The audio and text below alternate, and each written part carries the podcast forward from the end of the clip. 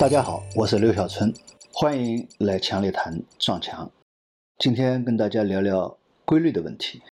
我们人类喜欢探寻规律，包括客观世界的规律、人世间的规律，还有我们人自己内心的规律。人们认为，掌握了规律，就可以主导或驾驭相关事物的运行。呃，记得在改革开放的初期，我们各级官员都口口声声的要尊重经济规律，要尊重价值规律。呃，现在呢，是我们要讲要尊重市场规律。为什么总要说尊重价值规律、尊重市场规律？大概是觉得没有尊重好吧，总觉得有些问题，所以总要说要尊重市场规律。改革开放初期，我们面临很大的经济困难，经过反思，大家都认为。经济领域违反了经济规律，所以呢，我们的国民经济每况愈下。那么大家重新学习了马克思主义政治经济学，于是知道做经济工作，关键是要按价值规律办事。抽象的经济规律就相对比较具体化为价值规律。不要看我们讲价值规律，实际上这是一个艰难的过程。不管怎么说，任何社会总是有经济生活和经济现象的。所以你这个时候说要尊重经济规律啊，这是没什么问题的。但是呢，确实像我们文革那样，一切以政治为挂帅，那么如果说你要讲经济挂帅，那就要被批判了。所以那种情况是比较极端的。一般的，你说经济规律，大家都可以理解。但是不管怎么说，经济规律好像还是抽象了一点。所以你到我们以经济建设为中心，十一届三中全会定下来以经济建设为中心，那当然。我们就要尊重经济规律，价值规律呢？价值规律虽然是马克思提出来的，是马克思说的，但是我们要说要尊重价值规律，我们首先要承认我们是有商品经济。但是我们即使是十一届三中全会提出要以经济建设为中心，但那个时候我们还没有承认我们是搞商品经济，甚至于我们还没有承认我们生产的。产品就是商品，所以我们要从承认商品到承认有商品经济，再到最后要搞商品经济，一直到什么？一直到明确建设社会主义市场经济，用了整整十年的时间。所以，改革开放不是一件简单的事情，不是下一个文件就可以实现的。所以我们现在许多朋友很着急，哎呀，呃，最大的问题是改革呀，最大的问题是改革开放呀，好像中央开个会下个文件，改革开放就可以了，实际上没有那么简单。应该讲，这个当中也是有规律可循的。除了经济规律、市场规律、价值规律，我们改革本身也是有规律可循的。这个规律就是说，它肯定不是一蹴而就的，这是人类社会思想观念变化的规律。社会转型发展的规律，我刚才讲了，我们从承认有经济规律，到我们说要建设市场经济，用了十年的时间。但是三十年了，我们还是要说尊重市场规律，要尊重市场，总要说这些话。为什么？我想，肯定是经济发展过程当中还有许多不尽人意的地方，还有许多波折，所以。大家觉得许多问题是因为我们不尊重市场规律造成的，是不是呢？也确实，我们在治理社会的过程当中，确实是用了过多的行政干预的方式，尤其是在基层地方政府层面，比如说我们许多政绩工程啊，包括我们许多直接干预微观主体的经营的行为啊。但是为什么我们强调市场经济已经三十年了，还是会发生这些情况呢？而且，我们现在的这些官员，都是在建设社会主义市场经济的过程当中一路过来的。也就是说，现在的这批官员都是这个三十年才成长起来的。他们应该懂市场，知道要发展社会主义市场经济，但是他们怎么总是忘记市场规律呢？或者说，我们是不是可以换一个角度来看这个问题？在现实经济运行当中，确实存在着。让我们不得不不尊重市场规律的地方，也就是说，有些地方我们用市场方式没办法做，只能用行政方法来做，或者说有的时候对某些问题我们还不能用市场方法来对待，还是要用行政手段来对待。虽然理论上这些事情应该是按市场规律来办事。那么这个当中所谓市场失灵，或许也是这样的一种现象。那么就又奇奇怪了，规律怎么会失灵呢？那么我来看看规律，规律是怎么解释的？在现代汉语词典里面，规律是这样解释的：规律是事物之间的内在的本质联系，这种联系不断重复出现，在一定条件下经常起作用，并且呢，决定着事物必然向着某种趋向发展。规律是客观存在的，是不以人们的意志为转移的，但人们能够通过实践认识它，利用它。我们一般理解规律，简单的说，只有通过 A 可以达到 B，不通过 A 就不能达到 B。但是啊，我觉得我们对规律可能应该换一个角度来理解：你要达到 B，就必须通过 A。这句话没错，但是呢，你通过 A 并不一定能够达到 B。如果这样来理解呢，那么词典当中说到的在一定条件下起作用才能成立，也就是说由 A 到 B 并不是必然的过程，但是你在要想要达到 B，呃，必须要通过 A。古代的人们为了写出一手好字，对汉字、对毛笔进行了大量的研究，要研究笔法，怎样执笔才能写出好的字，所以。在书法当中有所谓的五指执笔法，有回挽法等等，要研究汉字各种笔画的写法，于是呢，就有了永字八法。还有要研究汉字的构造，寻找笔画间加结构安排的规律，使得呢写出来的字既稳又美。那这个呢，前人又总结了许多，比如说楷书三十六法、楷书七十二法等等。那么人们一旦掌握了这些规律，按这些规律写字，写出来的字，呃，果然就是四平八稳的。按这样的规律写出来的字，就是应该是美的。但是不是？从书法艺术角度而言，完全按这样的规律来写字，一旦把这种规律固化，这样的字就不能称为书法，就不再是美的。我们历史上有所谓的馆阁体之类的，写的板板正正的，符合科举考试的要求。呃，那个时候。科举考试其中有一项就是字写的怎么样，要求黑光漂亮，要求稳当。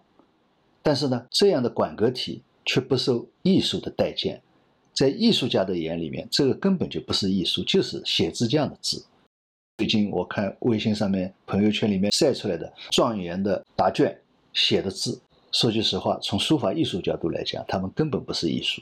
字写的是不错的，功力也有，但是。他们在书法史上没有地位。李白、杜甫的诗流传到今天，依然是那么美，那么有感染力。我们今天的人们虽然生活在二十一世纪，有互联网，马上又有五 G，但是呢，大家依然反复的吟诵李白、杜甫的诗，都在感受其中的美。看历史上有很多人研究总结李白、杜甫诗的特点和规律。更有许多人通过研究来学习和模仿李白和杜甫，但是呢，很奇怪，几乎没有人是成功的。还有一个奇怪的现象，我刚才说了，我们现代的人照样喜欢读古诗词，乐此不疲，但是呢，却没有一点兴趣来读现在当代的人所写的诗词。而这些人写诗词呢，同样也是在严格按照写诗词的要求，平仄呀、对仗啊。这些规律在写的，但是大家没有共鸣，为什么？同样道理，他们把一些规律固化了，以为按照这个固化的东西就能写成美的东西了。但是艺术还有一个规律，艺术是要表达心灵的，这个心灵这个东西，这个规律很难来表述的。所以你完全按照古诗词押韵、平仄、对仗这样写了，可能符合格律，但是并没有艺术的感染力。中文系出不了作家，好像也是一条规律，或者可以把这个条规律表述成：如果你想让一个想当作家的人当不成作家，那你就把他送去读中文系。但是事实上呢，报读中文系的人大多数是想当作家的人，只是他们不知道世界上有这个规律，也就是说中文系出不了作家这么一个规律。没有去掌握这个规律，结果去读了中文系，最后成不了作家。也可以说，他们是符合规律的人，做了符合规律的事情。总结出这个规律的人，我想一般的是想读中文系当作家，而没有读成中文系，当然也没有当成作家的人。比如像我这样的人，本来想当作家，也想读中文系，结果分数不够，就没有读成中文系，也没有当成作家。人们研究规律的目的，就是要想要掌握规律，运用规律。以达成想要达成的目的，但是殊不知，运用规律本身却又会形成了规律，被别人发现，被别人运用，结果呢，导致自己运用规律，按规律办事，却达不到本该达到的目的。怎么讲？比如说，兵法是研究战争规律的，你不懂得战争的规律，你和懂兵法的人开战，一般来说。必输无疑，但是懂战争规律的人与懂兵法的人开战，那就要看谁能够看破对方的招数。这和拳击道理是一样的。我们看《三国演义》，司马懿也是精通兵法，而且呢，他对诸葛亮的排兵布阵的规律也有很深的研究，但是依然是一次次输给了诸葛亮。为什么？因为诸葛亮对司马懿的作战规律、心理规律。研究的更透，甚至利用了他的规律，最后战胜了司马懿。上个世纪九十年代之前，世界各国的经济的主要的问题是通货膨胀，所以呢，专家们呢集中精力来研究通货膨胀的规律，也产生了许多著名著名的理论，有些还得了诺贝尔经济学奖。各国央行借助这些理论，逐步确定了央行的政策目标和政策工具。那么，央行的政策目标最著名的就是通货膨胀目标和就业目标。经济过热，市场货币供应过多，就业增加，通货膨胀，于是呢，央行就收紧货币供应，提高利率。那么市场萎缩，需求不振，通货紧缩，失业率高企，那么央行就增加货币的供应，降低利率。那我这个是一个简单的一个描述。那么慢慢的呢，就可以做到了。在保证充分就业的同时，通货膨胀也被控制住了。这可以说是掌握规律、利用规律的一个成功的表现。应该讲，这个十多二十年确实达到了这个目标，通货膨胀没有了，就业基本能够充分就业。但是呢，现在央行们又发现了，无论如何放水，通货膨胀目标总也达不到。他们总想让通货膨胀上了理想的目标，而作为经济晴雨表的股市呢，却时不时的发生流动性紧缺。今年就表现的特别厉害。本来股市行情不在央行的政策目标范围内，但是现在股市一方面是实体经济的反应，同时呢，股市也是特别像美国这样的市场，也是养老基金、社会保险基金等等的这些基金的主要的投资领域。那么他们一旦亏损，就会影响到底层老百姓的生活和生存。也就是说，你现在股市不能让它跌，让它跌意味着一般老百姓生活会会遭遇困难。所以不是一般的以为美国股市下跌只是影响了华尔街那些富豪们，实际上影响的是全体美国人民。为什么特朗普那么重视股价、股市行情？原因就在这个地方，因为这个股市上去了，美国一般老百姓的生活才过得比较稍微灵活一点，那么特朗普的选票才能保住。所以股市资金流动性出问题，最终会影响到整个银行体系乃至整个社会的稳定。这样呢，在无形当中，股市资金的流动性就成了央行的调节目标。实际上，应该讲就是说。从规则明文规则角度来讲，这不是央行的调节目标，但是现在就成了实际上的调节目标。那关于这种现象，有许多专家在研究。我们可以从另一个角度来看，就是规律问题啊。专家研究我这里就不说了。央行在研究原来通货膨胀规律的时候，经济运行规律的时候，形成了自己调节经济的运作的规律，或者说。央行对市场的干预也改变了市场的运作规律，还可以这么说，现在呢是市场掌握了央行的运作规律，并且呢利用这个规律来赚钱，无形当中呢，瓦解了央行规律所应该起到的作用。本来股市的投资人微观上关注相关股票发行人的经营状况，中观上是关注行业的走势趋势，宏观上面是关注经济的走势、利率的走势，当然还要关注一些政治的动向。但是现在呢，由于央行因素的加入以后，投资者就发现了央行的规律，并且呢，发现可以利用央行的规律来操盘获得盈利。那么这就形成了现在这样一种状况：央行以为自己是根据市场的情况出招，所以我们的许多央行自己都有算法模型，根据市场的变化来提高利率还是降低利率，是放水还是收水。但是实际上呢，是市场现在是什么？是依据央行的套路在做事，以等待央行按规律出牌。还可以这么说，市场在做局，引诱央行不断的出牌，却让央行呢总也达不到想要达到的目标。这个就有点像赛狗场上挂在狗前面的那根肉骨头，狗不断的往前跑，永远也咬不到。我们讲规律是客观存在的，但是是不是？一定不以人的意志为转移，我觉得恐怕真不能这么说。你像刚才央行那个规律，央行早早的规律就被市场给化解了。当然，我们如果从严谨的角度来说，特定的规律是在特定条件下的产物，条件变了，规律就变了，或者说原有的规律不起作用了。那么这样讲的话，与这个不以人的意志为转移不矛盾了。比如上面讲的，由于央行干预因素的加入。市场的运行运行规律变了，那么问题来了：如果央行之类的干预需不需要？如果需要的话，怎么才能不影响原有的市场规律？或者怎么能破市场对央行规律的反作用？这个实际上就是前面讲的，我们为什么三十年了老要提醒领导干部，你们要尊重市场规律，要尊重市场。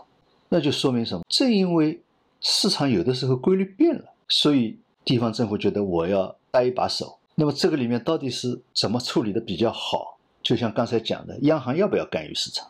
如果不要，我们为什么形会形成干预？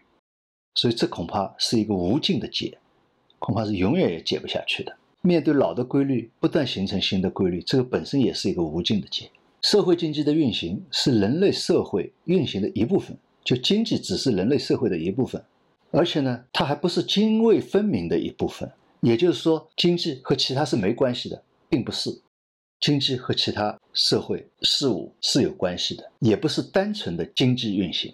也就是说，经济运行本身并不单纯是经济运行，经济本身是和社会的政治、文化都结合在一起的，它并不能单独拉出来。那么，如果这样来看，在约束条件下的规律，至少在人类社会现实当中是很难把握的。也就是说，在排除政治、社会、文化。包括个人的因素的条件下的所谓纯经济的规律，实际上是很难把握到的。即使在现实的物理世界，同样是如此。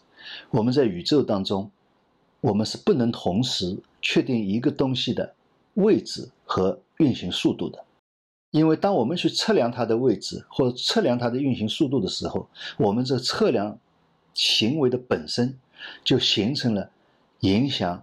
物质存在和运行的因素，或者说作用力。央行研究市场规律，投资人也在研究市场规律。央行在找到规律的同时，建立许多算法模型；投资人在研究市场规律的同时，他也在建立许多算法模型。而这些模型有的时候有效，有的时候失效。为什么有的时候有效？为什么有的时候失效？原因在于这些模型对现实的描述，它不可能是全面的，不可能考虑到所有的影响因素。再一方面，模型的逻辑是基本固定的，就像我们写诗，押韵、平仄、对仗这些是固定的。但是诗的写法是有用词啊，这些是灵活的。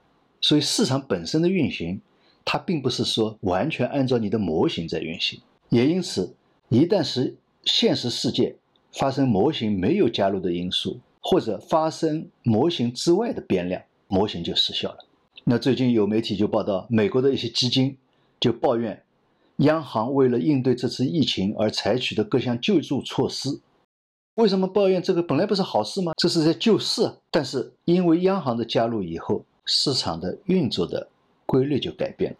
而这个央行的这样一种影响，是这些基金用人工智能做的算法模型没有估计到的。所以这些基金认为，央行的行为改变了模型认为市场应该演变的趋势。实际上，市场就不存在应该演变的趋势，是你模型有问题。所以，经济运行不是纯粹的经济现象。同样，央行的干预也不是纯粹的经济行为。央行在干预的时候，虽然我们讲它有它的法定目标，通货膨胀率、失业率，但是它在考虑问题的时候，它还会考虑很多政治因素。所以，各类算法模型的应用，它本身是不完满的。但是也要看到，这些人工智能算法模型应用的本身也会形成干扰市场运行的因素，也会改变市场的趋向。实际上，从最近一两年一些市场的大起大落当中，就是这些算法模型自我偏向有关系。不同的经济理论，或者说不同理论所揭示的经济规律，是在不同的历史阶段。不同的区域对经济现象的描述，而这样的描述是在排除了许多干扰因素的情况下面形成的。也就是说，它是一个纯粹理论，但是呢，又是根据特定时间、特定区域的现象来进行描述的。所以，简单的以这样的理论来评价当下现实是否正确，本身就是有问题的。所以我们不能要求现实来符合你理论的要求，而是你理论。怎么来解释现实？这才是最重要的。那么这样，我们再来看前面讲，要达到 B，你必须经过 A，是规律所表述的 A 与 B 的关系。这样一种关系确实是重复出现的。他们是否？但是重复出现，他们是不是就一定是必然的因果关系？或者更准确的来问，重复出现的联系现象是不是就是因果关系？因为我们许多专家。各种各样的专家，包括经济领域的，也包括非经济领域，他们在研究非经济领域的规律的时候，比如包包括我们像医学专家研究病和病因，包括我们这次新冠病毒到底是什么引起的，它本身就是在寻找规律。那么在这个当中呢，都喜欢用搞回归分析。那么也有许多专家做了许多算法模型，就是想通过重复的联系来确定事物的因果关系。我在香港工作的时候。就看到香港有许多人非常热衷于研究马经，经常能够看到街上、马路边上的这个休息的凳子上有人坐在那里看马经，也有在公交站上有人在看马经，也有在地铁上车厢里面有人在看马经，研究每一匹赛马的历史记录，他比赛的历史记录，他比赛当中的特点，研究每一个骑士的历史记录。和它的驾驭的特点，然后还要研究特定的骑士与特定的赛马搭配的以后，他们可能会产生的效果。因为不同的骑士和不同的马搭配起来会产生不一样的效果。我觉得他们已经研究得很深很透了啊，马的脾气、骑士的脾气都要研究。但是不过我没去统计过研究马经的人，他们的得胜胜率到底是多少？是不是他们研究了马经以后一定都是胜的？那么我呢也没有研究过马经，也不懂马经，只是偶然和朋友去一下马场，顺便下一点注，好玩一下。那我没有研究过马经，所以呢，我也不知道这些马匹虽然都有名字，但是我不知道这些马是有什么特点。我只是看着屏幕上面大家下注的情况，在停止下注前一刻下注。那么香港这个赌马的方式啊很多，有各种各样的说法。那我呢只选了一种。具体的名称我忘了，就是你投三匹马，只要这两匹，只要三匹马当中有两匹跑到前三名就可以赢了。那么我呢，一般是在屏幕上看，屏幕上显示的投注率最高的几匹马当中，我选两匹，然后呢，再在投注率中下的马当中选一匹。为什么呢？因为投注率低的它的赔率高，投注率高的它的赔率低，因为投注率高说明这个马。和这个骑士比较好，赢的可能性大，所以大家都去投那个，那么它的赔率就低。所以我根本就不会关注这个马叫什么马，骑士叫什么名字，根本就不管。那么一场马，一场赛马下来，好像是有十组还是十八组的，我忘了。反正一场下来，我来对我来讲就是有输有赢，但是呢，整场下来我肯定是赢的。也就是说，八组、十组，好像还有十多，有的时候有十多组、十二组，最后赌下来我都是赢的。也就是说，我赌马从来没有输过，我的胜率是百分之一百。我在看观察别人下注的规律，或者人们下注和赛马结果的相关性，我是在观察人家。实际上我刚才讲了，因为投注率高的马，肯定是历史记录非常好的马，大家才会这么都去下注它。当然，我为什么要选一个投注率中和下的，就是因为它赔率高，但是有的时候我们讲会跑出黑马来，那么我的赢的钱就会多一点。我只是研究这个相关性，所以我去下这个注。一个是研究人家的规律，另外一个说句实话，我并不知道我下注的马，它毕生的规律和因果关系，但是我还是赢了。现在的人们呢，还热衷减肥，有专门计算人是否超重的公式。开始说这个公式是美国还是欧洲传过来的，后来说不太适合亚洲人，所以又有了适合亚洲人的公式。问题是超过公式规定的标准，超过一克是不是超重了呢？就算超重了呢？这是一个问题，对吧？刚好和超一克算不算？再一个要问的，超重了必然就是病吗？超重和超肥是什么关系？体重和有没有毛病是必然的因果关系吗？所以这个也是，我相信肯定这是科学家啊，医学家通过相关性的回归分析得出的这么一个公式，但是。这个公式和有毛病没毛病是不是因果关系？这个超重的结论标准有没有因果关系？像这些可能是我们要对规律去进一步认识的。我曾经很多年以前遇到一个刚刚升级为父亲的年轻的同事，那么见了面了，当然要打招呼，打招呼嘛，毫无疑问我们就会问了：哎呀，孩子好吧？年轻人非常愁眉苦脸的说：孩子身高体重没有达到标准。我很奇怪。哇，这还有标准的？他说有啊，书上有啊，到第几个月应该要长到多少重、多少高。我说你脑子有毛病，人哪有长得一边大小的？我说你看我们站在这里都有高有低，哎，有胖有瘦。这年轻人很懵逼的看着我，这是很多年以前的事。现在想想，也许我是错的。我们人类总是有那么多问题：战争、灾难、冲突、竞争、经济危机等等，就是因为长得太没有规律了。哎，你说什么叫长得没有没有规律？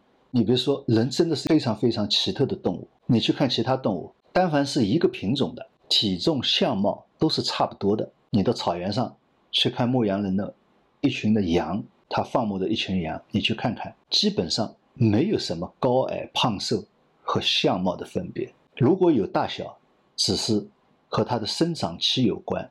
也就是说，我们要小羊。那就是小，那就是因为它还没长大，还在生长过程当中。如果是成年羊，那就是差不多大的。只要是同品种的鸡，长得大小也差不多的。同品种的猪，基本上样子也胖的差不多的。你比如说鱼，我们喜欢吃的黄花鱼，南方人就叫黄鱼。我们分大黄鱼、小黄鱼。那小黄鱼怎么长就是那么大，大黄鱼长大了。也就差不多也就这么大，但是你去看人就不同，真可以说是长得是万类桑天尽自由。那么当然我们人也有不同的种族，对吧？我们不讲这个，同样我们讲中国人，同样是上海人，同样是青年男性，姚明和刘翔就可以差别那么大。刘翔在普通中国男性当中已经不矮了。再比如说我们讲同样是美国人，同样是白人，America First。特朗普和他那个医学专家福奇那个型号就相差了不是一点点，相差了很多很多。所以也许就是人太没有规律了，不仅长得没有规律，我们的活动方式、思维方式千奇百怪。所以我们说还有一个很大的不确定性，最大的不确定性就是人，也造成了我们的社会、我们的经济活动总是说有规律又没有规律。也因为这样，所以呢。我们要孜孜以求的去寻找规律，希望掌控规律。规律是那么的确定，规律又是那么的飘忽不定。哎呀，这实在还是人太没有规律了。你说是不是？好，谢谢大家，再见。